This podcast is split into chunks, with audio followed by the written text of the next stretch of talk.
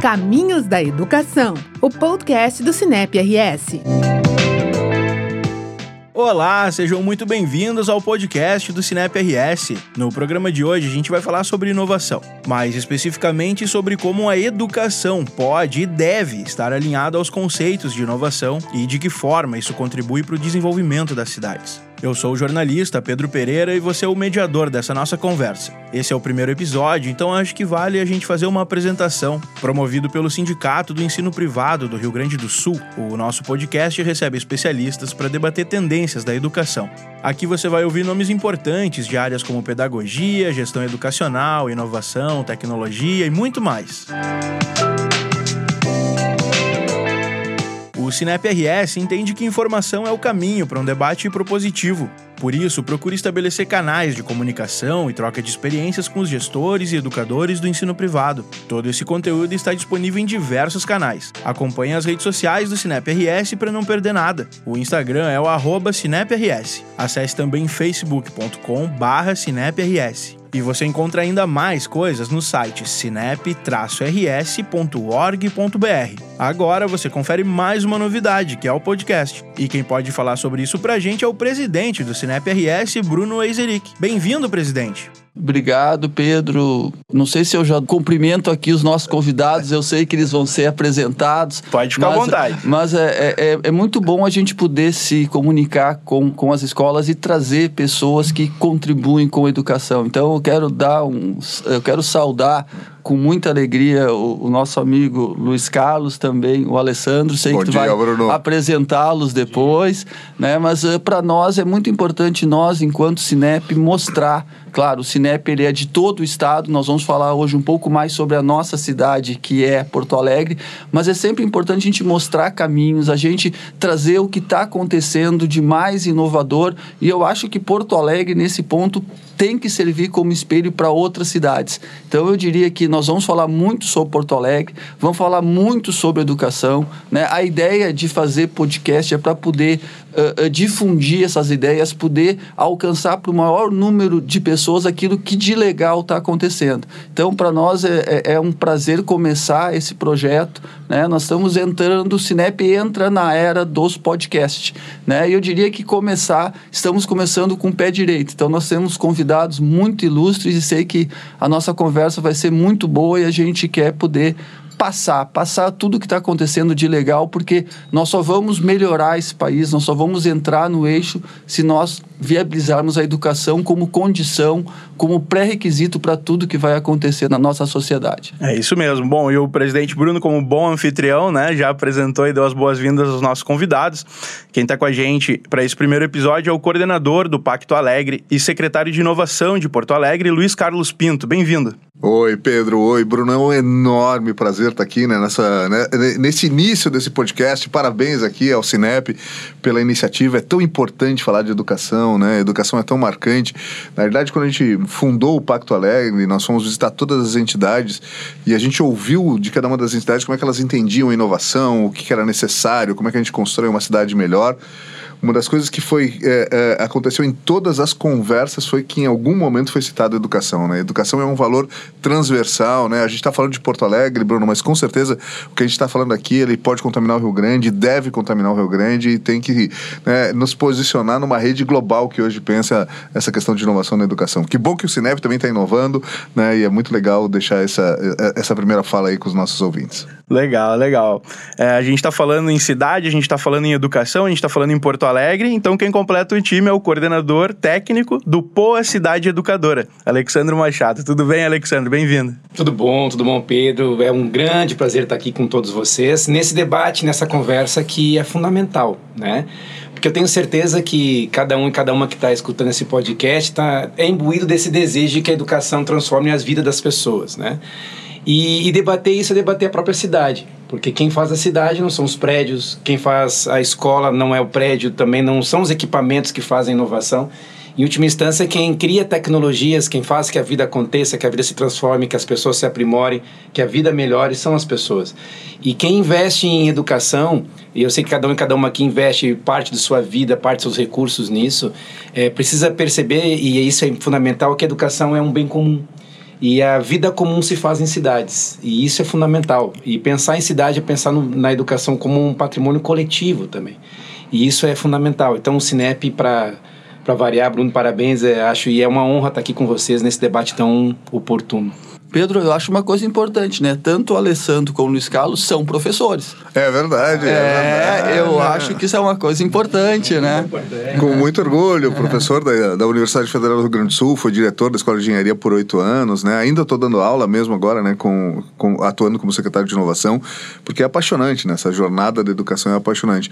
Mas talvez o legal do, do Cidade Educadora é justamente isso, né? Que ele valoriza muito o espaço tradicional, né? Da sala de aula, né? Que hoje a gente está renovando, né? E a gente está envolvido em uma série de processos em que a gente está repensando, inclusive, as bases da educação formal.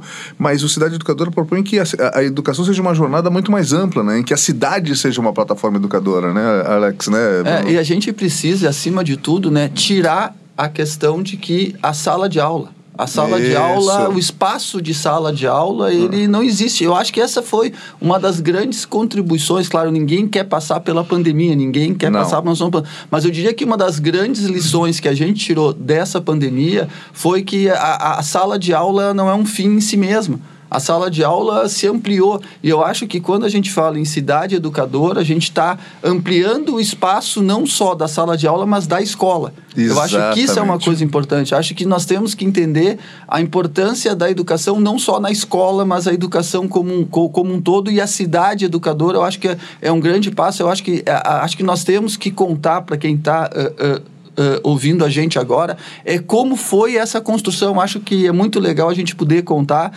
né, como surgiu essa questão de nós chegarmos na cidade educadora. Né? Eu acho que, não sei se o Luiz... Dá-lhe lá, Alexandre. Não, lá, começa lá, depois porque, eu, Porque eu... diria que foi assim, eu, eu tava lá, eu vi, né? eu posso dizer que eu sou uma testemunha uh, ocular daquilo e eu acho que é muito bonito as pessoas poderem ver como isso aconteceu.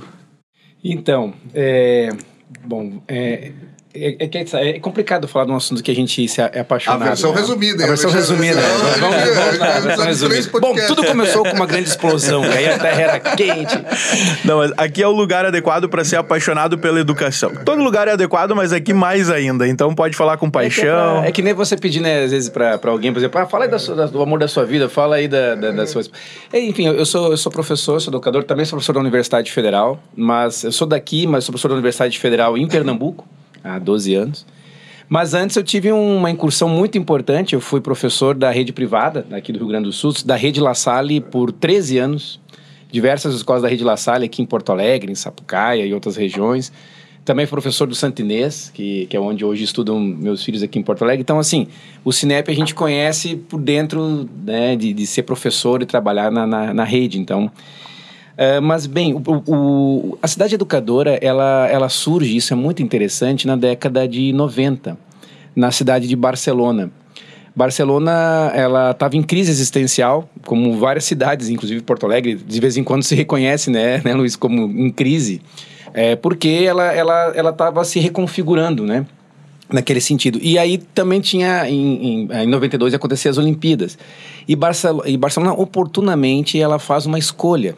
Diz, olha, é, de que é, repense a sua estrutura enquanto uma cidade educadora. E isso é interessante. Hoje, claro, se a gente olha agora, a gente percebe que Barcelona é a capital europeia da inovação. Pô, isso é muito significativo. Mas um, um, dos primeiros passos é se pensar como uma cidade educadora. E o que, que, significa isso? Significa pensar todos os espaços públicos que educa e deseduca. Ou seja, o trânsito ele educa ou deseduca. A forma como nos movimentamos, a mobilidade urbana, como nos relacionamos, a segurança pública. Quer dizer, a cidade, ela, a, a educação, ela, ela transpassa os, os, espaços formais. E então, 90, a Barcelona promove o primeiro congresso sobre cidade educadora.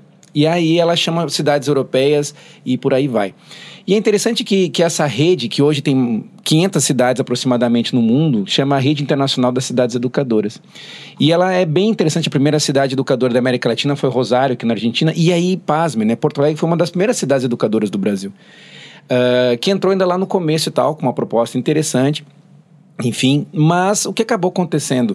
Uh, isso acabou, de certa forma, adormecido aqui. E também uh, tinha uma concepção uh, que, que foi se, se esfacelando ao longo do tempo e foi deixado de lado, assim. Só que eu não sabia disso. E às vezes é bom não estar aqui.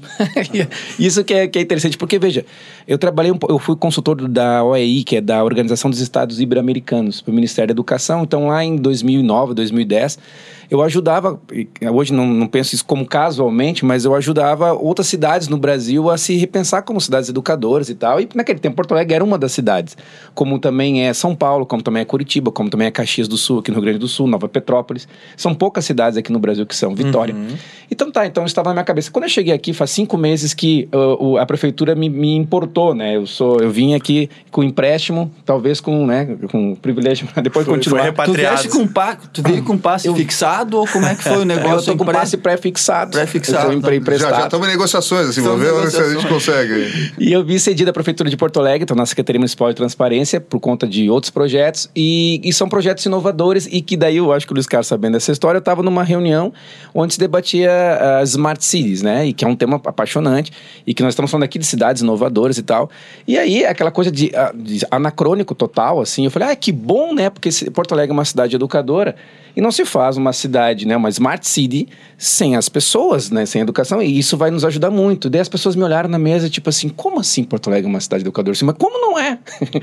e a gente foi perceber, e aqui vamos encurtar a história, nós entramos em contato com a rede internacional e Porto Alegre estava sendo riscada do mapa das cidades educadoras. Isso é uma vergonha mundial, porque até onde eu sei, ia ser a primeira cidade do mundo ia ser riscada. Quer dizer, depois que você consegue, ia ser riscada.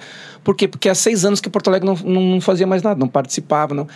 E aí eu estava também, por coincidência, também não acredito coincidência, né, Luiz? Eu estava, a prefeitura me colocou, como eu sou da universidade e tal, vai lá para o Pacto Alegre. E no Pacto Alegre, a gente, eu, em reuniões, eu, eu levantei isso. Gente, vê como pode Porto Alegre ser riscado no mapa. E aí começou a acontecer uma coisa muito interessante, assim, em duas frentes e muito fortemente. Né? Na prefeitura, rapidamente, a gente conseguiu resgatar isso. Apresentamos esse projeto ao prefeito, ao vice-prefeito, e, e, as pessoas foram entendendo como assim isso. Não, e, e a gente foi apresentando essa proposta, os princípios, que são. Esse, a Carta das Cidades Educadoras ela é a mesma carta em nível mundial, há princípios disso, há formas disso. E como isso assim vai acabar? E isso acabou tendo uma sinergia muito forte dentro desse governo municipal uma sensibilidade muito forte. E no pacto foi uma coisa espetacular. É, deixa eu aproveitar essa janela aí, né? Acho que é uma coisa que, que o Bruno falou, assim, que, que me lembrou. Depois das grandes crises, né? E ele falou um pouco da, da questão de como é que a gente, de alguma maneira, pode tirar algum né, é, aprendizado da pandemia, né? apesar dela ter sido uma tragédia. Mas é, é, mais ou menos comum, né? A gente é, é, obrigado a se chacoalhar nas grandes crises, né? E isso tá. Tem alguns estudos que mostram que a inovação, inclusive, acelera, porque tu é obrigado a pensar um pouco fora da caixinha, né? Quando tá diante de uma condição de estresse muito grande. E ao mesmo tempo a gente vê que Porto Alegre nesses últimos anos, né, Bruno? Eu acho que a gente sente isso desde 2018, a jornada da, da aliança, do pacto, da renovação né, da cidade, a orla. A gente está num daqueles momentos de oportunidade que são importantes, né? Como o Barcelona viveu lá, né, com a questão das Olimpíadas, Porto Alegre está passando por um momento muito especial, em que suas forças se reconhecem como um ecossistema e estão dispostas a, a, a apostar. Então acho que isso que também teve uma sinergia natural, né? A gente trouxe de volta esse conceito das cidades educadoras, quando a gente está muito pronto para assumi-lo como sociedade, tu não acha? É, eu, eu, me lembro que foi até a reunião do pacto, foi uma reunião Exato. presencial. Puxa, Isso. vamos fazer uma reunião presencial. Isso foi em julho, acho. Julho, início então, de setembro, acho. Inicio, então, olha só, ainda tava aquela coisa, dá para fazer presencial, nós vamos fazer remoto. Foi. E aí veio, vamos fazer a reunião presencial. E o interessante é que as pessoas estavam querendo a reunião presencial. Tá eu, já tinha estado em outras reuniões, o Cinep tem assento né, eh, eh, no pacto, na própria mesa, então a gente estava lá. E aí, quando foi apresentado né, que foi apresentado os projetos, quando foi apresentado o, o, o, o, o Cidade, Cidade Educador, Educador, gente, parece que se fez um silêncio, parece que as pessoas ficaram todas assim, olhando, e, e, e, e foi um processo eletrônico, foi, foi muito legal, a gente votava eletronicamente, e aí o mais legal, eu vou deixar para que o Luiz, para que o Alessandro conte qual foi o resultado, né? Eu acho que é muito 100% de aprovação todos os membros da mesa, né? O único projeto, aliás, que teve 100%, que assim, claro, cada entidade, o pacto é muito diverso, então tem entidades ali, né, da saúde, dos esportes, dos inovadores. Então, às vezes tem projetos que falam melhor para cada entidade. Agora, educação, como a gente estava dizendo, né, foi 100%, né, Bruno? Foi impressionante. Então, a gente a gente viu que, que acho que aquilo que o Alessandro estava trazendo, eu acho que é o momento certo, o lugar certo eh, para que isso acontecesse. Então, é, é, é, verdade, pode, pode ser até um ressurgimento, né? falar de um renascimento, quem sabe, querendo ser uh, uh, exagerando aqui um pouco, mas eu diria que a gente tem que entender a educação como condição para tudo mais que a gente precisa fazer. Eu acho que, acho que essa é a grande questão. E, e Porto Alegre, né, passar a ser uma cidade educadora, e eu acho que aí sim a gente começa a trabalhar e já estamos Uh, trabalhando nisso é conseguir unir isso, é conseguir levar isso para a rua e fazer acontecer, é transformar em ações. Então, Bruno, uma das coisas que aí essa é, é muito interessante a minha condição, né? De, de, ser porto-alegrense, de ficar. Ao todo, eu fiquei 15 anos fora. Eu morei na África, depois morei em Brasília, depois fiquei no Nordeste, fui para Europa um pouco e depois 15 anos vim para cá. E é muito interessante esse anacronismo que eu acho que, de certa forma, foi importante porque você vê uma cidade que é a mesma ainda que outra, né? Você vê as pessoas que são as mesmas ainda que outra, e a gente é o mesmo ainda que outro. E uma das coisas que me, me parece é que as pessoas, também pela pandemia, mas estão cansadas, assim. Cansadas de alguns discursos de educação. Primeiro, alguns discursos salvíficos, assim, sabe? Porque as pessoas já sacaram que que a, que a inovação não é não pode ser só um discurso um, uma um sabe um, uma bombinha de, de, de, efeito moral assim como também as pessoas estão cansadas de um certo assim discurso uh, político extremo e que leva para lugares nenhums assim. E o que é interessante é que quando a gente trouxe a proposta da, da cidade educadora, e nós estávamos juntos nisso, né? Quando a gente apresentou também lá no Iberê, né? O que, que foi interessante é que as pessoas perceberam nisso verdade. Por que, que perceberam verdade? Na minha, na minha análise, porque perceberam aqui um, um valor que é o valor do bem comum. A educação, e, e o Cinep sabe disso, né? A educação, mesmo a educação privada, ela é um bem público. Ela, a, a, por quê? Porque ela, embora muitas vezes se percebe como intangível, porque nós estamos falando de aprimoramento humano e tudo mais, mas a educação é um bem público. É como trabalhar com a saúde, é trabalhar, é trabalhar com a educação, mesmo que parte da, da, iniciativa privada, você trabalhando com um valor humano, com a perspectiva de uma transformação de uma sociedade. Isso é um bem público. E as pessoas gostam disso. Quem trabalha com educação é porque ama isso. Ninguém está na educação só porque quer enriquecer. As pessoas que trabalham na educação, eu sei que estão ouvindo porque querem isso, querem também criar condições e querem esse bem da transformação pública. E quando a gente percebe do compromisso de uma cidade educadora, você está falando hora do quê? De um compromisso comum, independentemente de onde você vem, que venha para agregar o valor. E isso tem muito a ver com o Pacto Alegre. O Pacto Alegre é uma, e aí de novo, assim, um olhar que vem de fora o Pacto Alegre foi, uh, tem sido, né, não foi, é uh, um sopro de, de unidade no meio de tanta disputa complicada, assim. E, e isso, uh, trazer o, que, o cidade, a cidade educadora por dentro desse, desse governo que se municipal, mas sendo proposto com esse apoio do Pacto Alegre, onde o Cinep tem esse papel fundamental, só pode dar certo. Porque a gente está tocando nesse valor que essas pessoas, nós estamos sedentos disso. E a pandemia, ela nos mostrou isso, mas no fundo nós estamos sedentos de trabalhar por coisas que valham a pena.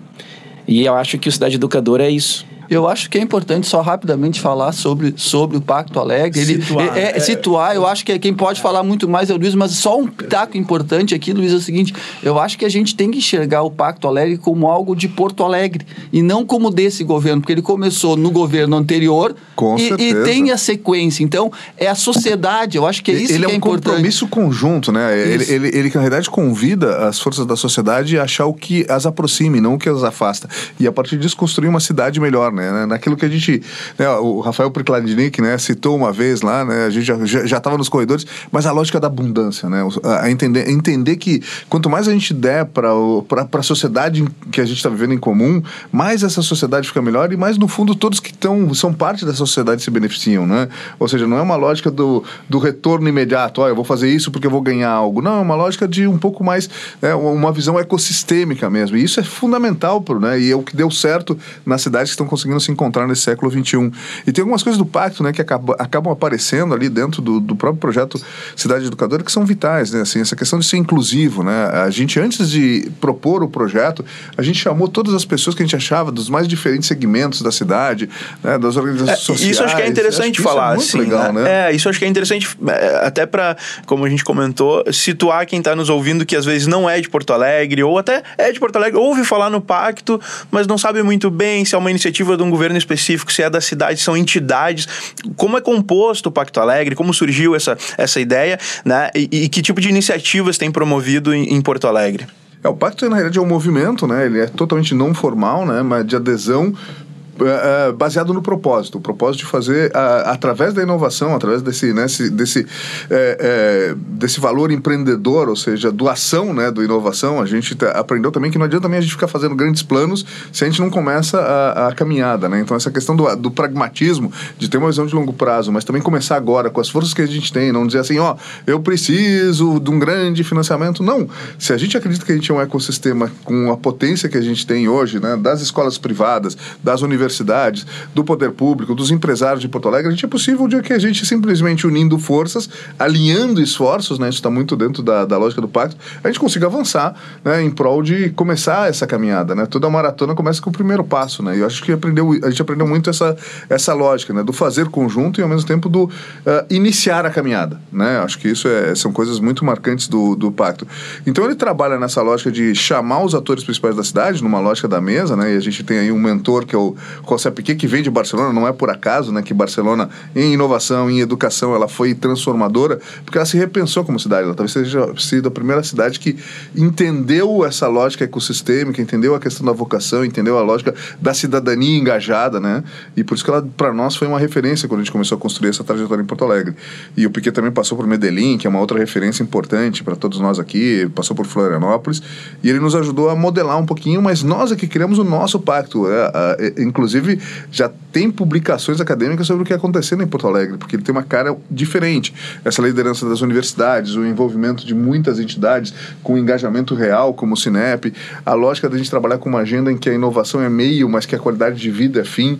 Tudo isso marca muito a escolha que a gente fez, né, por esse movimento aqui e que de alguma maneira contamina o Rio Grande, né, porque o Inova RS, ele é muito baseado na lógica do pacto, né, reúne as pessoas, encontra a agenda comum, estabelece planos, né, de a gente tem ciclos de seis meses para começar a entregar alguma coisa, e isso também vai acontecer, podem falar ali, né, na, das oficinas que estão acontecendo no Cidade Educadora, né, nos últimos né, é, dias, para que a gente pudesse justamente começar a tirar os primeiros pilotos desse projeto. Né? Eu acho que é importante colocar que o pacto ele não é um, um movimento de algum governo, é um movimento da sociedade. Com toda, Eu acho que isso que é, é muito importante. Eu acho que a sociedade se dando conta que não dá para a gente esperar sempre pelo governo, não, a culpa é do governo, o governo não fez isso, ou o prefeito, ou o governador, ou o presidente presidente. Eu acho que isso é importante que, que a gente traga aqui. Né? Um movimento da da nossa sociedade e que também é importante foi abraçado tanto pelo, pelo, pelo prefeito anterior como por esse prefeito.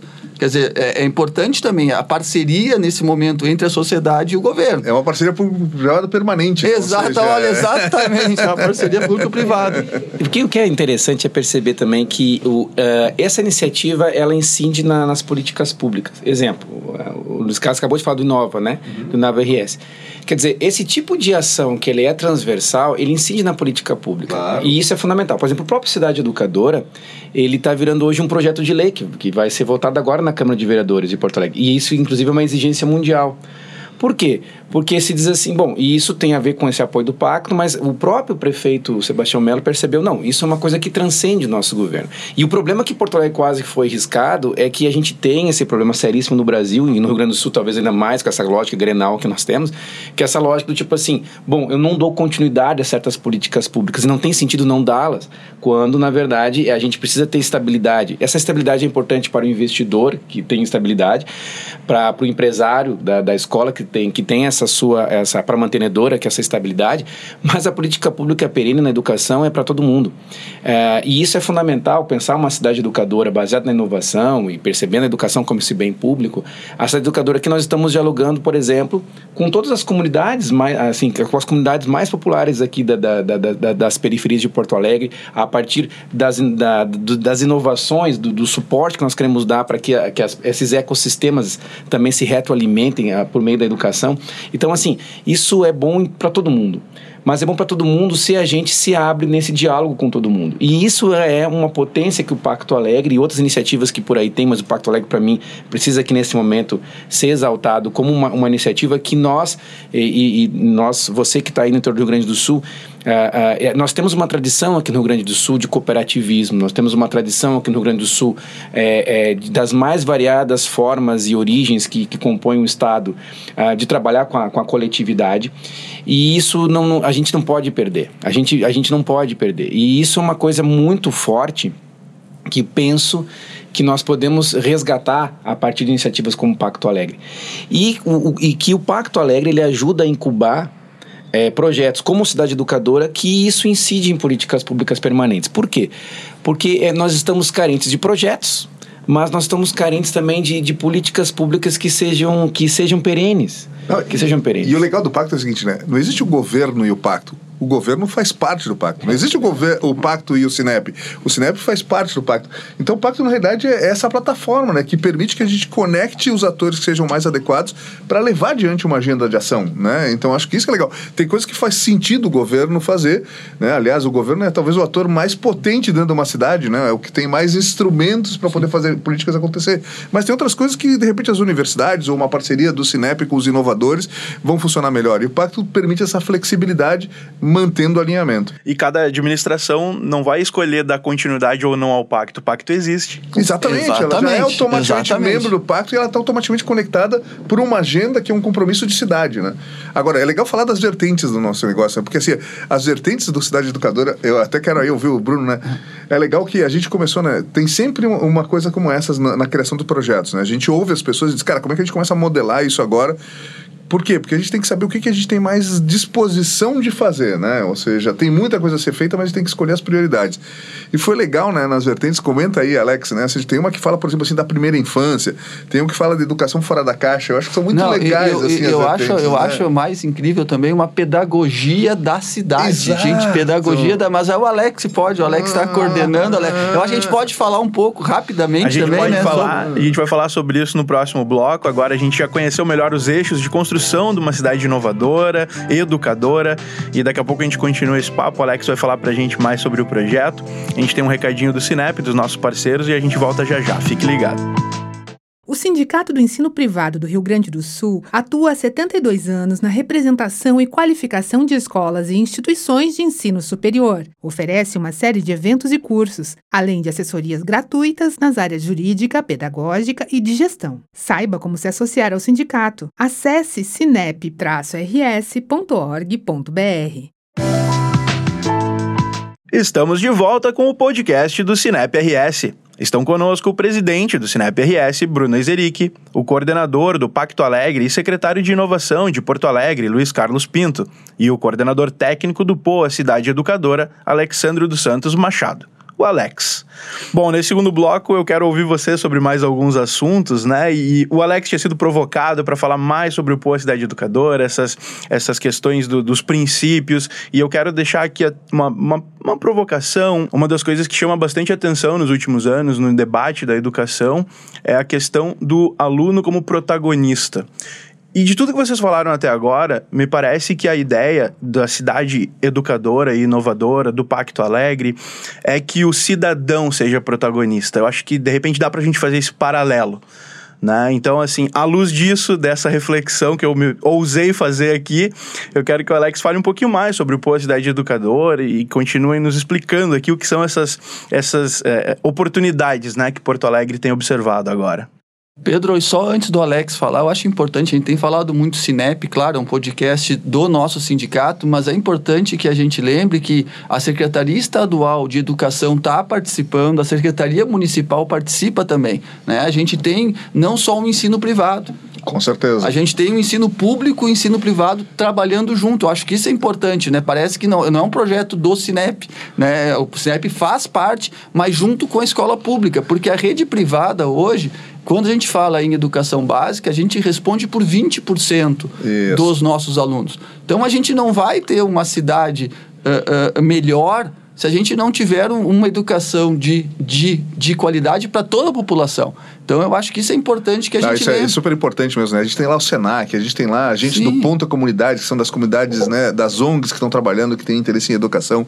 A gente tem diretores de escola, a gente tem Universidades, faculdades, exatamente. É, é- essa é a cara do pacto, né? O misturar, né? Ou seja, lembrando aí o nosso grande Gabriel Goldmeier, né? Mistura aí, aí, né? Ou seja, misturar os diversos segmentos é daí que a gente tem a criatividade, tem as boas ações, né? Mas conta aí pra gente. Não, cara. é, não, a, a provocação do Pedro é que eu sou de, assim, me criei em Sapucaia aqui, né? Não sei se todos vocês também, mas é, mais do que pior do que provocar, ser provocado e ser indicado, né? Exato. Indicado, ah, não, indicar o cara, então tu, tu, tu me indicou aqui, velho, porque a tua provocação... Que bom, que é, bom. Porque é verdade, assim, é, isso é muito importante. Isso é, é fundamental. Nós não estamos... A cidade educadora, ela não eh, tira de cena o estudante, o aluno, né? Mas torna o aluno mais um eh, cidadão, né? E, e como qualquer cidadão e, e cidadã que tem esse seu direito à educação. Quando a gente fala de educação integral, e aí a cidade educadora tem muito a ver com educação integral, ah, por exemplo, a gente fez lá em 2010 um seminário internacional de educação integral, a gente trouxe diversos países e foi muito engraçado, porque ao falar, pedimos para eles falar de educação integral, tínhamos concepções muito in- interessantes, mas diferentes. No Brasil, falar de educação integral, muita gente eh, reduz isso à jornada ampliada. Ou seja, ah, o turno inverso, o contraturno, né? Isso é educação integral, os dois, turnos. É. Mas, por exemplo, se você vai assim para a Finlândia, que, que é um exemplo assim de educação para todo mundo, na Finlândia, na constituição dela tem algo sobre educação integral. Só que educação integral é, é, é a concepção de que todos. Se você pergunta assim, me lembro que a gente perguntou para uma representante do Ministério da Educação na Finlândia. Vocês cumprem. eh, Qual é o problema que vocês têm de educação integral? Disseram: "Ó, o problema é que a gente não cumpre a, integralmente a nossa Constituição. Isso é um problema. A gente falou, mas por quê? Não, porque educação é, é por toda a vida, né? E, e educação integral é o direito à educação por toda a vida. E um direito, assim, a você não só receber educação, mas você também dar educação. E o direito, por exemplo, se eu tenho 80 anos e agora eu quero aprender violino, eu tenho que, o Estado tem que te dar direito a que você aprenda violino. Mas também uma concepção interessante que você que, que tem 80 anos precisa ser escutado. Você também tem direito de ser educador. Isso é muito interessante. A, a ideia da cidade educadora é a concepção de que todos nós, em todo tempo, podemos e temos condições de aprender. Por mais diverso e, e, limitações físicas e, e, econômicas que eu posso ter, eu tenho direito a aprender. Mas eu também tenho direito a ensinar. Os nossos idosos temos direito a ensinar. As pessoas que moram nas periferias têm muita coisa a nos ensinar. Mas também têm direitos, e todos nós temos direitos de, de querer aprender. Então, o que, que aqui nós, nós não. Aqui que está sendo muito fundamental, viu o Pacto Alegre, todas essas instituições, junto com as comunidades, nós estão, a gente já chamou, sabe? Ah, em algumas rodadas, que foi o kickoff, o pontapé inicial, e tem surgido coisas muito interessantes. Surgiram dimensões nesse primeiro ciclo, vamos dizer assim, na cidade educadora aqui em Porto Alegre. E que nós estamos agora, exatamente nesses dias, constituindo grupos de trabalho para levarmos adiante esses projetos. E dentro desses projetos, obviamente, que diversos atores da cidade participam. As comunidades, a própria prefeitura, as universidades, as escolas privadas aqui de Porto Alegre, que nessas primeiras rodadas têm sido protagonistas muito importantes. E eu vou dar um exemplo de alguns, de alguns temas, das nossas, né? Vou falar aqui para o pessoal sentir um pouco o gostinho. Uma das, das, das nossas dimensões é a educação fora da caixa. E essa educação fora da caixa, ela pressupõe as Olimpíadas de Inovação, uh, pressupõe workshops para professores, mas ainda vai por acontecer e o pessoal vai delimitando melhor isso. Mas o que significa isso? Quais são as iniciativas disruptivas de educação que nós temos aqui, que nós queremos promover mais na nossa cidade? Essas, essas iniciativas disruptivas de educação, elas acontecem em ambientes de educação formal, como escola, universidades, mas na cidade como um todo. Isso. E isso é muito interessante. Quais são as, as iniciativas de, de, de, disruptivas que nós queremos propor? Então, tem um grupo de trabalho só sobre isso. Porque a inovação também tem essa perspectiva. Da, e, e, do e, testar o inesperado, né? Do uh, avançar um pouquinho mais os horizontes, né? Eu, eu, eu, acho assim, a gente pode dizer que a cidade educadora, ela não prescinde da escola, mas ela vai muito além da escola. Isso. Ela transborda a escola. Ela transborda a escola. Veja, é, eu, eu, eu é, tem gente que fala mal da escola ainda, né? Mas a escola é um equipamento público Legal. espetacular. E público em que, vamos, eu sou, eu, eu digo, um equipamento público que, vamos supor, eu tenho uma escola privada na minha cidade. Ela é uma, um equipamento público espetacular. Uh, uh, e as escolas públicas são equipamentos públicos. Mas o que, que significa isso? É, é, é, uma invenção maravilhosa a escola. A gente tem que parar de falar mal da escola. Agora, claro, como diria o nosso amigo José Pacheco, da Escola da Ponte, que é meu amigo, as escolas são pessoas. Escolas são pessoas. E a pandemia nos mostrou isso, que as escolas são pessoas. Então, essas iniciativas disruptivas, elas acontecem por dentro dessas instituições espetaculares que são as escolas, mas elas transbordam a escola. E, e, e eu Não, sei e o papel que, da é... escola fica potencializado, né? Porque se a gente trabalha os outros espaços da cidade como espaços em que as pessoas têm reflexão, que as pessoas têm né, contato com o conhecimento, com a curiosidade, isso, inclusive, permite que tu trabalhe dentro da escola e da sala de aula com conceitos cada vez mais complexos de cidadania, né? Engajada, de construção de cidades, que é o que a gente quer. E, né? além disso, a escola tem tem que aprender a aprender também. Aprender Boa. a aprender a também. escola tem que aprender. É, e aprender a conviver também. E no seguinte, né, para pegando a história lá da Unesco, porque o que, que é fundamental nesse processo também? Transbordar o próprio conceito que nós temos de sala de aula. Né? Quer dizer, a sala de aula... De espaço de aprendizagem. De espaço de aprendizagem. É. Então, assim, a, a, a, sala de aula, ela, ela também é um espaço interessante, claro. Mas é interessante a gente perceber a cidade como uma imensa uh, uh, capacidade de proporcionar experiências, ampliando oportunidades de aprendizagens, de convivências e tal. Outra dimensão fundamental do nosso uh, do, que, que surgiu é um é muito bacana chamado incomunidades. Uhum. Eu gostei desse nome que foi proposto pelos próprios participantes. É por, bom. Por que incomunidades? Porque tem a ver com estar dentro das comunidades. Isso. Quer dizer, mas também tem a ver com a ideia de se incomodar um pouco né, se, se desacomodar incomodando-se. E aqui tem surgido a ideia de comunidades de aprendizagem. Isso tem sido muito interessante. Qual a ideia? A ideia é e é exatamente isso. Qual é o princípio desses projetos que nós estamos já estamos em curso? Nós estamos nosso projeto piloto está acontecendo lá na Escola Municipal Santiler, na Lomba do Pinheiro, que aliás, o que, que é interessantíssimo assim, é perceber a escola ali a escola pública ali como um ecossistema, assim, como um espaço privilegiado e aí se interrelacionando com diversos outros atores que estão lá no Lombo do Pinheiro. ONGs, iniciativas dos franciscanos lá, iniciativas privadas, as, as iniciativas das mães, dos movimentos sociais. E de novo a lógica do alinhamento, né? Ou seja, de uhum. pensar isso dentro de uma certa estratégia, porque é, tem muita ideia boa, mas vezes, se cada uma está tentando andar para uma direção diferente, a gente acaba não conseguindo avançar de uma maneira mais significativa nela. Perfeito. E, e utilizando a inovação ali uh, e as tecnologias, novas tecnologias ali, exatamente para conectar. Então, um exemplo assim, a gente, a gente e a gente já está lá fazendo nossas, nossos levantamentos. Então, um exemplo de um projeto espetacular lá, chama Projeto Violeta, uhum. que é um projeto que surgiu com uma professora dessa escola municipal sobre a violência sexual com relação às meninas. E elas usaram uma tecnologia espetacular que foi o apito. Então, elas fizeram um apito, apitos e elas distribuíram para todas as mulheres da comunidade. Quando uma menina, uma mulher se sente ameaçada, ela apita e todas as outras mulheres da comunidade também apitam como um sinal de que alguma coisa errada está acontecendo com relação ao abuso sexual ali. Então, uh, uh, e isso, esse, esse projeto já recebeu diversos prêmios, é de uma professora lá na, junto com a comunidade. Isso transpassou os muros da escola e as pessoas, dessas mulheres todas estão ali. Há uma conscientização dos homens, dos estudantes, dos meninos e meninas dentro dessa escola, de ex-alunos da comunidade. Isso começou a viver diversas outras ações e, e a gente está lá eh, pensando novas tecnologias para conectá-las com outras ações de outras meninas no mundo todo. Quer dizer, é, é um exemplo só de apenas um projeto, de uma comunidade. É de uma ação, né? De uma ação, de uma ação, Isso. de uma comunidade. Mas então a ideia, já, já imaginou, pessoal, a gente conseguir fazer o que? Dar suporte. A gente tem ido lá nessa escola e essa a gente precisa falar. A gente, quando a gente senta do lado das professoras e dos professores e da comunidade, a gente diz assim: olha, e aí, o que, que nós podemos fazer? E quando esses professores às vezes estão lá, e a lógica é a lógica, como dizia Luiz Carlos, da escassez. Por exemplo, um professor dessa mesma comunidade lá ganhou quinto lugar com seus alunos em nível nacional, entre escolas públicas e privadas do Brasil de robótica. Como é que ele fez isso? Usando restos de equipamentos que recebeu de emprestado, usando o seu 4G. Quer dizer, bom, mas por que, que tem que ser nessa escassez? Se a gente compartilha espaços, se a gente pode compartilhar recursos, então o que, que a gente está percebendo? Esse mapeamento que a gente está fazendo em torno das comunidades, nós queremos que isso contamine a cidade inteira que essas escolas possam é, ter mais recursos no sentido de que o poder público vai fazendo seu espaço, mas junto em comunhão com todas essas outras escolas públicas e privadas. Então, para vocês terem uma ideia, ontem estava lá o pessoal do colégio Farroupilha.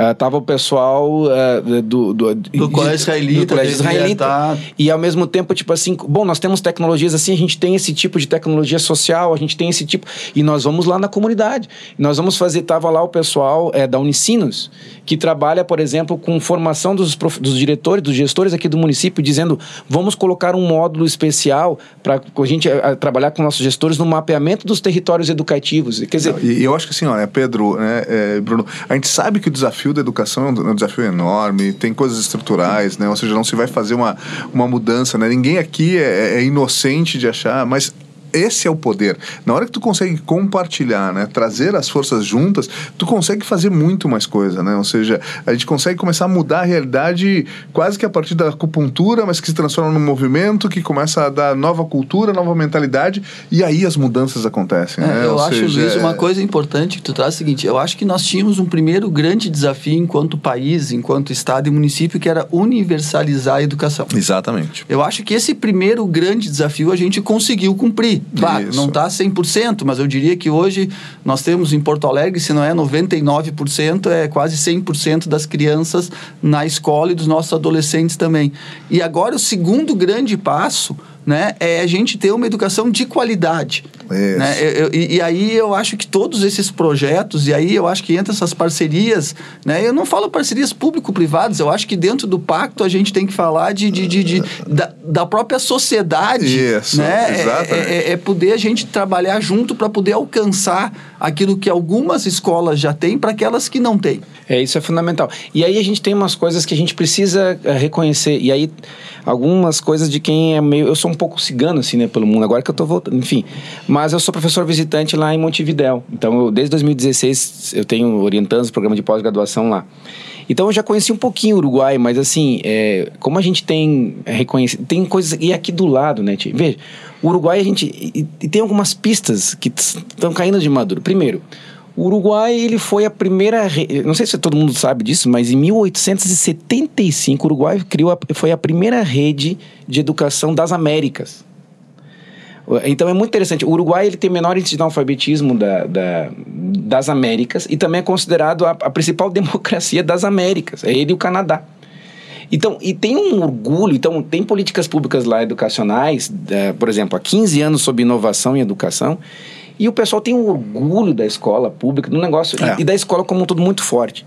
E eu acho que a gente tem aqui, que, e eu sei que quem está aqui, eh, nós temos que voltar a ter orgulho das nossas escolas, públicas e privadas. Esse orgulho do tipo, eu estudei ali. Aquela escola é a escola da minha comunidade. E aquela escola pública que está perto da minha escola, é um equipamento público fundamental. E isso é, exemplo, outra dimensão, só para ir falando das dimensões, e eu vou falando aqui de escolas que são parceiras nossas. Nós tivemos recentemente também um grupo de trabalho que começou os, seus primeiros passos, e o nome é Primeiros Passos, que é sobre a primeira, a primeira infância, do zero aos seis anos. Esse, gru- esse é um grupo de trabalho fantástico. Exemplo, aqui, em vez de como isso é fundamental, isso é novo, novo, viu, Luiz? Nem sei se nem o Luiz sabe. Olha que interessante. Aqui em, em Porto Alegre, a prefeitura começou um projeto muito interessante, que foi da revitalização das praças. Então se criou aqui os prefeitos das praças. Isso tem sido muito bonito. Eu acompanhei o prefeito em alguns momentos, onde a comunidade escolhe um, um prefeito que ajuda na zeladoria das suas praças. E olha que legal, de novo a questão da cidadania, né, É. Pedro? Ou seja, assim, a gente está conseguindo criar esses É, mecanismos. é, né? eu, eu diria É, que isso é uma cidadão questão. atuante. Eu acho que isso é uma questão importante de que eh, a gente tem aqui uma visão muito equivocada que o público não é de ninguém. Isso. Quando o público Perfeito. tem que É ser de de todos nós. É. Eu, eu acho que é isso, É né, que a isso. gente tem que resgatar. Perfeito, eu sempre o dou um público exemplo. é nosso. É muito pouco palpável. Um desvio de verba, por exemplo, é muito pouco palpável. Se uma pessoa tirar dois reais do meu bolso, eu me sinto muito mais prejudicado e ofendido do que uma notícia de um desvio de 500 milhões de reais. Mas é isso, Pedro. E veja só que interessante. Porto Alegre tem uma tradição de praças. Tem estudos acadêmicos que a gente conhece na educação física, aqui na, enfim, da URGS. Desde a década de 20, da década de 30, Porto Alegre foi uma das primeiras cidades do Brasil a, a olhar, Recife também tem uma tradição muito forte nisso, olhar para suas praças como um espaço privilegiado da convivência pública. A praça ali é fundamental. Isso também foi se perdendo. E olha que interessante, aí vem, essa gestão do governo Melo tem resgatado aqui na, em todas as praças. Eu fui recentemente lá na Rubem Berta, devolvendo duas praças com o prefeito da praça com a zeladoria. Pois bem, Luiz Carlos, veja qual é o nosso projeto da primeira infância, nosso entregável concreto agora. Nós queremos é devolver essa praça para as crianças. Então não adianta ter praça se não tem criança. Qual é a graça disso? Então, qual é a ideia da primeira infância? Nós vamos com os prefeitos dessas praças, com os representantes do, do orçamento participativo, com essas 17 regiões. Nós vamos, já tem essas praças mapeadas. Nós vamos também mapear quem? Quais são os equipamentos públicos que cuidam das crianças perto dessas praças? As escolas públicas e privadas, a- a- as escolinhas, as escolinhas de futebol. E nós vamos convidar essas, essas, essas instituições para voltarem a ocupar essa praça com as crianças e, ao mesmo tempo, mapeando nesse processo ali, também academicamente, quais são as principais necessidades de educação desses educadores, da formação dos educadores, mas também dessas crianças. E eu acho que isso já foi um espaço, porque eu me lembro quando eu estudei no meu antigo primeiro grau no Anifranc, a gente fazia educação física na redenção. Então, esse já foi um espaço ocupado pelas escolas. Eu acho que essa ocupação, e, e quando tu fala em, em, em, primeira infância, eu penso assim, ó, é fundamental que a gente trabalhe a questão da alfabetização. Né? É, é, fundamental que, que a gente pense que esse é o momento que a criança mais aprende. Uhum. Né? Eu me lembro que antigamente não se tinha é, essa noção, não, vamos começar, a criança ficava enrolada nos panos, né? mas hoje a gente já tem, é, é, é já, já, a gente já conseguiu chegar ao ponto que sabe que esse momento da infância, do zero ao seis, é quando a criança mais aprende e mais se desenvolve. Tudo o que ela vai ser depois, claro, tem as influências externas, tem tudo, mas esse primeiro momento é, esse início, essa alfabetização, esse momento que a criança está aprendendo, que ela está aprendendo a aprender é fundamental para ela. É, aí, e ter esse espaço não só na escola, como fora da escola, é fundamental. Fundamental. E aí, assim, claro, eu não vou nem começar, mas eu sou psicólogo de formação, né? E aí, minha formação, mestrado, doutorado em educação. E essa é uma vibe que eu até me seguro, aquela coisa da paixão. Uhum. Mas veja, estudos mostram a importância dos primeiros mil dias na formação e veja que fundamental, que interessante, assim. Ah, e essa educação das crianças, ela também não é um bem do meu filho a quem, é, é, é o, aquele velho ditado, né, Luiz, do um velho ditado africano, é preciso toda uma aldeia para educar uma criança. Essa criança, ela precisa é, é, perceber e ela, a, a, gente precisa cuidar de todas as nossas crianças. Não adianta só cuidar do meu filho. E aí sim, aí a gente também tem aquela ponderação de nós, muitas vezes, no nosso discurso das nossas escolas, a gente às vezes entra em alguns jogos perigosos, de vender a ideia de que aqui o seu filho vai, né, vai ser melhor do que os outros. É, é, é, importante, mas se nós não pensarmos no bem comum, meu filho vai morar onde? No castelo de, de do He-Man? Quer dizer, meu, ele, a gente vai, ele vai morar num lugar onde não vai conviver com ninguém. E eu sei que não é a preocupação dos nossos gestores do Cinep e das nossas parceiras. Então, assim, ontem nós tivemos, uh, e recentemente estamos tendo, a participação de gente maravilhosa, como o professor Paulo da Unicinos, que é uma referência nacional sobre primeira infância, estava lá, junto com aqui a Secretaria de Educação junto com o Farroupilha, junto com as, a, o pessoal do representante do Morro da Cruz, o pessoal da Restinga, com o pessoal da Cavalhada. Então, assim, esse é um projeto fantástico. Outro projeto que eu acho lindíssimo é, é que, um, que, que vai gerar também diversas ações é o de vocações educadoras. E Vocações Educadoras, ele está chamando. Ó, quem é Vocações? Quem são chamados educação? E claro, os professores têm a sua vocação educadora. Mas, por exemplo, aqui em Porto Alegre, nós temos um, um pessoal da, da EPTC, por exemplo, que trabalha, que é fantástico. Eu trabalhei agora semana passada com, de novo, ah, não, faz mais de uma, desculpa, alguns dias, né? Estamos no podcast há alguns dias. trabalhei com, a gente trabalhou com os idosos aqui da cidade. E, e a gente percebe o papel do agente de trânsito ele é um educador da cidade. É. Quer dizer, nós temos. É, Não, e, e, pega assim, ó, olha, olha, como as coisas começam a se, é, ter sinergia, né? Gente, lá no Centro Mais, né, no desafio Centro Mais que a gente propôs para as pessoas pensarem em projetos, surgem projetos, por exemplo, de iluminar e valorizar os monumentos, surgem projetos de rotas pela cidade. Tudo isso são oportunidades de educação também, né? Ou seja, porque tu começa a conhecer o teu contexto, as tuas referências, né? Ou seja, quem é aquele monumento, que, que, que coisas que existem na cidade. E isso tudo, então, assim, é, é essa questão né, da gente ir construindo, né? Essa, essas oportunidades né, das pessoas se reconhecerem, conviverem, né, entenderem a diferença e ao mesmo tempo se sentirem parte de um todo, eu acho que elas são muito poderosas. Eu né? acho interessante quando a gente fala de educação, não é só aquela educação formal de sala de aula, é essa educação que tu está trazendo para aquele monumento. Pô, nós temos tantas praças em Porto Alegre, né? Pô, quem é aquele cara? O que, que aquele cara fez? Uhum. É. Não, e, e, e, uma coisa, e aí vem só, parece que a gente combinou, né? Mas é, uma outra dimensão aqui. A gente é... não combinou. pô, era pô, pra gente. Tá era tá aqui o planinho todo aqui do lado. Pô, aqui, não, né? Mas o pessoal não tá vendo, pô. O pessoal não tá vendo, é pra parecer espontâneo, gente. É parecer espontâneo. Uma outra, uma outra dimensão é a dimensão, esse aqui, das culturas e identidades. E uma entrega já que começou aqui, o que a gente está chamando de é Vidas em Poa. O que, que é Vidas em Poa? Gente, o que é mais quem, quem aqui já escutou a história dos seus avós? Né? Quem aqui já teve o privilégio de escutar as histórias das pessoas? Então, o patrimônio principal de educação, ele está na educação formal, mas são as pessoas. E o que, que acontece? Eu, eu sempre eu tive o privilégio de trabalhar no Senegal. Então aqui, eu, eu não consigo. Eu, eu, quando eu passo, eu vou descer agora aqui, até eu chegar na prefeitura ali, eu vou demorar. Porque eu, nós eu estamos na rua Riachuelo. É bom importante. Vai descer, vai pegar o elevador. Desculpa, eu vou pegar o elevador, descer, eu vou pegar, descer Riachuelo, e quando eu lá na Borges, de Alegre. até a prefeitura. Ali, eu vou passar por uns oito imigrantes é, senegaleses, como aí o pessoal de Passo Fundo sabe, que também tem uma comunidade muito forte ali. Cara, eu vou demorar geralmente, porque eu vou parar. Essas pessoas, esse pessoal que está ali, a gente pode passar a achar que ele é um, ah, ele é só um ambulante. Veja, ele é um imigrante todo rótulo é reducionista, né? Uhum. Cada uma dessas pessoas que no mínimo falam umas quatro línguas.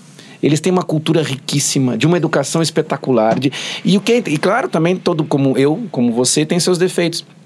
Mas a pessoa nunca é um rótulo só. Então tem projeto Não, aqui... E cidades inovadoras são basicamente diversas, né? Então, assim, uhum. tu ter diferentes culturas se amalgamando, né? Seja na culinária, a gente tem hoje, né? O, alguns exemplos, né? Ou seja, de já cozinheiros que estão trazendo novas tendências e isso torna mais sofisticada, mais gostosa, mais é, diversa a nossa culinária. A moda, né? Eu tive a oportunidade de estar agora, né, na Semana de Consciência Negra, com algumas coisas de padronagem que já estão trazendo essa influência mais africana por causa dos novos imigrantes imigrantes estão vindo. E isso é tão bacana na cidade, né? A gente tem que reconhecer, celebrar, dar oportunidades para que isso tudo vire também o nosso caldo de cultura que vai nos fazer uma cidade né, mais legal. É, basicamente, o que a gente está falando é, é, o que o Alex também comentou no, no, início, né? Todo mundo tem o direito de aprender e de ensinar. Então, todo mundo ensina, aprende o tempo inteiro.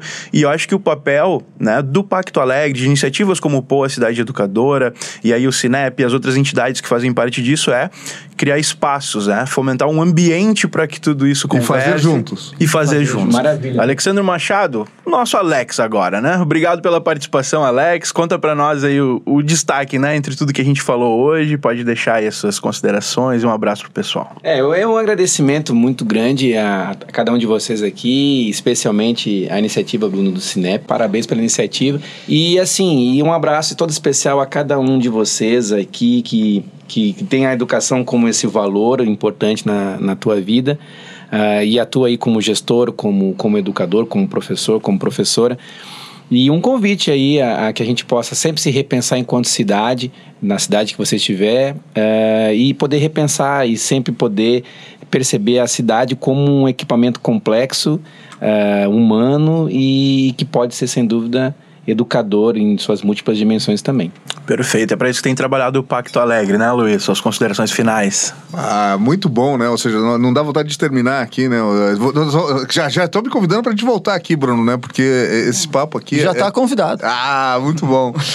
é, é, e, e, assim, talvez assim uma mensagem final, assim, agradecer, né? Aqueles que ficaram aí nos ouvindo, né? Espero que a gente não tenha sido chato demais aí, mas uh, também convidá-los, né? Ou seja, acho que a gente está vivendo um momento em que a gente está chamando cada uma das instituições, cada uma das pessoas a serem agentes de mudança, né? Eu acho que muito legal que o Cinep tenha proporcionado esse espaço aqui para a gente, né, talvez contaminar mais pessoas e chamá-las, né, seja aqui no Pacto Alegre, seja nos movimentos de Inova, seja iniciando as suas próprias ações, mas só façam isso de duas formas, né, com um senso de propósito muito claro e de uma maneira coletiva, né, ou seja, o poder do coletivo do fazer juntos é extremamente importante, é motivador, né, ele dá mais resultados, né, então acho que a lógica que a gente está aprendendo muito com essa trajetória do Pacto Alegre é essa é, é, capacidade que a gente tem de avançar rapidamente uma agenda se a gente fizer isso juntos, pessoas, instituições. E obrigado, Cinep, foi um prazerzão estar aqui.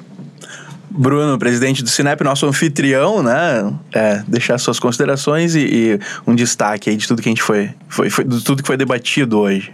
É, eu acho que primeiro, acho que é importante começar por onde o Luiz terminou aqui. Eu acho que é importante que a gente diga que tanto o Pacto Alegre quanto Poa Cidade Educadora são movimentos abertos. Abertos, abertos. Então, é isso é importante. Não, não é um momento fechado. Então, quem quiser participar, quem quiser estar junto nesses movimentos, é muito importante. Eu acho que nós estamos com a sociedade mudando a cidade.